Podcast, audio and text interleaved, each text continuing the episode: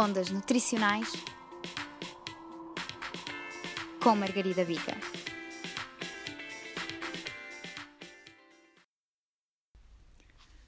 Olá, bem-vindos a mais um Ondas Nutricionais.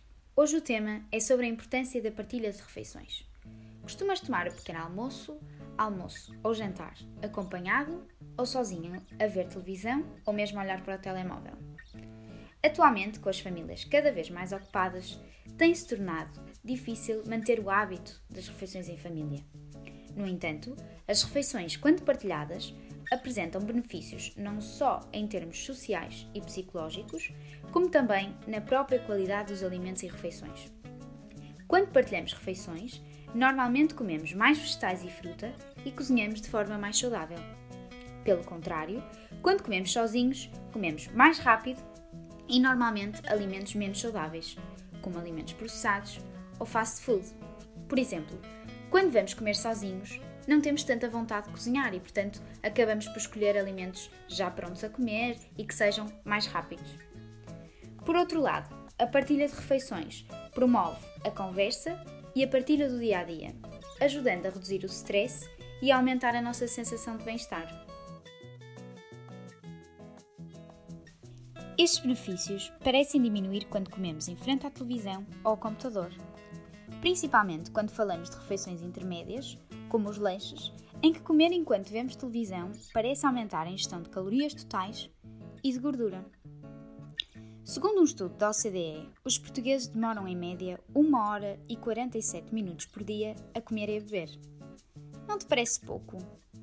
Que em menos de 2 horas façamos todas as refeições do dia? Na verdade, a nível europeu, nem somos os piores.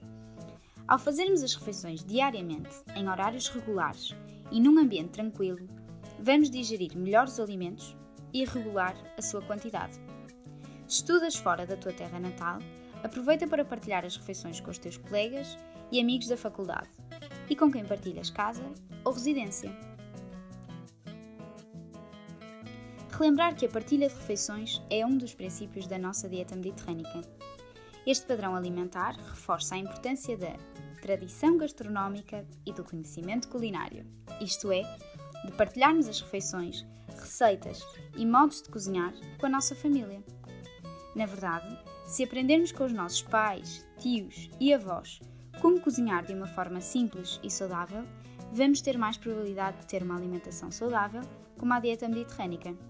Ou seja, vamos comprar e cozinhar alimentos frescos e locais e vamos comer mais frutas e vegetais e menos carnes vermelhas e alimentos processados.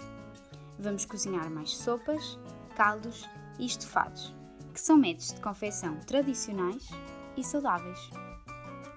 O convívio e a união de família e amigos em redor da mesa traduzem uma relação especial entre saúde, interação familiar e lazer. Com a Páscoa aí quase a chegar, aproveita para estar ainda mais em família e partilhar refeições e tradições.